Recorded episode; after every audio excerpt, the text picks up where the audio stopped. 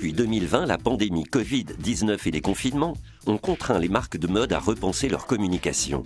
Dans l'impossibilité de défiler, elles ont produit des fashion films. Ce nouveau genre cinématographique est alors devenu une valeur sûre. Dernier événement en date à lui assurer notoriété et pérennité, le Lyon Fashion Film Festival qui fête sa seconde édition.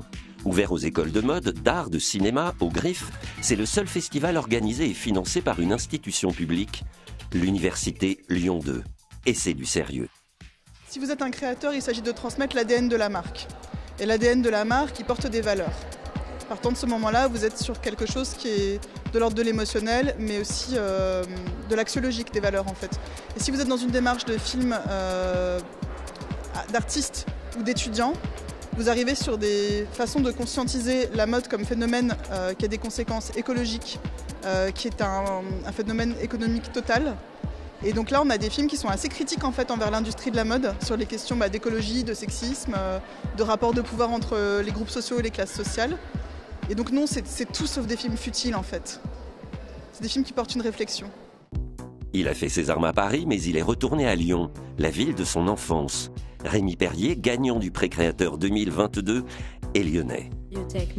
On est construit euh, comme toute personne par euh, notre identité euh, familiale, notre identité intime aujourd'hui, et ça s'appelle Nicto, car nictophile, hein, qui veut dire les gens qui apprécier être dans la nuit et moi c'est ça, parce que c'est mon enfance, c'est d'avoir été enfermé dans ma chambre mais par mon bon vouloir, d'avoir pu découvrir euh, ma sexualité, mon identité, comment je me sentais confortable par le biais du vêtement, par le biais du déguisement, par le biais euh, du travestissement parfois, parce que le vêtement est facteur d'identité et facteur euh, de révélation chez certaines personnes et dont le jury, et donc je suis ravi. Le fashion film est un genre médiatique hybride. Il s'inspire autant des codes du cinéma que ceux du clip musical ou du film de pub. Il fallait donc un jury composite pour départager les concurrents.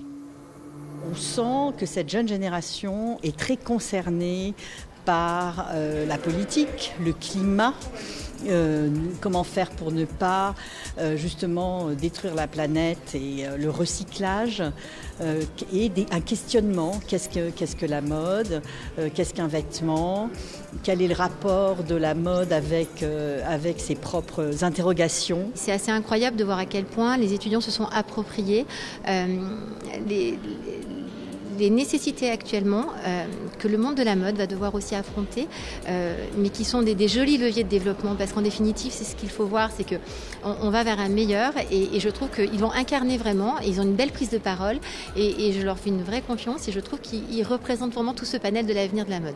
Souvent, quand on voit un, film de mode où on, est tous impressionnés, émerveillés, les belles tenues, etc., mais moi je trouve que quand il y a aussi de l'émotion, qu'il y a ou un message derrière, où euh, bah, on voit quelque chose et on ressent des choses. Et je pense notamment euh, au film qui a reçu euh, le prix des étudiants, qui vraiment, moi, m'a beaucoup ému. voilà, je pense que c'est quelque chose qui, qui, qui est intéressant. Le thème de cette édition 2022, l'espace, les espaces. Le collectif 16h25 l'a abordé avec élégance, discrétion et courtoisie. Surtout un film où le thème de la mort était abordé, et le thème de la mort est très difficile à aborder, en littérature, au cinéma. Et là, j'ai trouvé que c'était parfait. La jeune fille m'a dit euh, Nous avions peur de ne pas être comprises. Eh bien, euh, on a tout compris. En tout cas, je les trouve très sérieux. Le film programmé, c'est un film qui parle, de, qui parle de deuil et qui parle des cycles du deuil. Et il y a un parallèle qui est fait, qui est à la fois euh, esthétique et symbolique, entre les cycles courts de la fast fashion et le cycle long du deuil. Déjà, ça fait référence au programme de la machine à laver. Et ensuite, euh, ça fait référence aussi à l'obsolescence programmée des vêtements, puisque finalement, la, fast fashion, voilà, c'est des collections très rapides, une semaine, deux semaines, un mois. Donc, euh, tous les vêtements qu'on a, finalement, sont programmés pour être, entre guillemets, détruits, puisqu'ils seront plus à la mode dans quelques temps. Donc, il y a une grosse référence aussi à ça.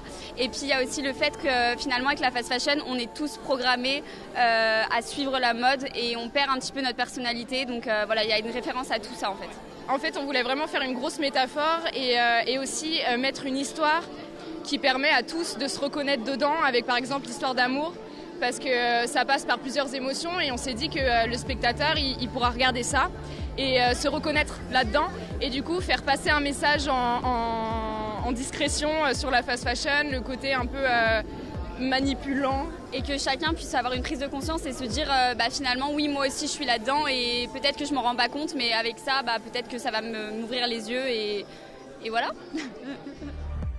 Rester vigilant, les yeux grands ouverts, ne pas bouder son plaisir, mais sans jamais en être dupe.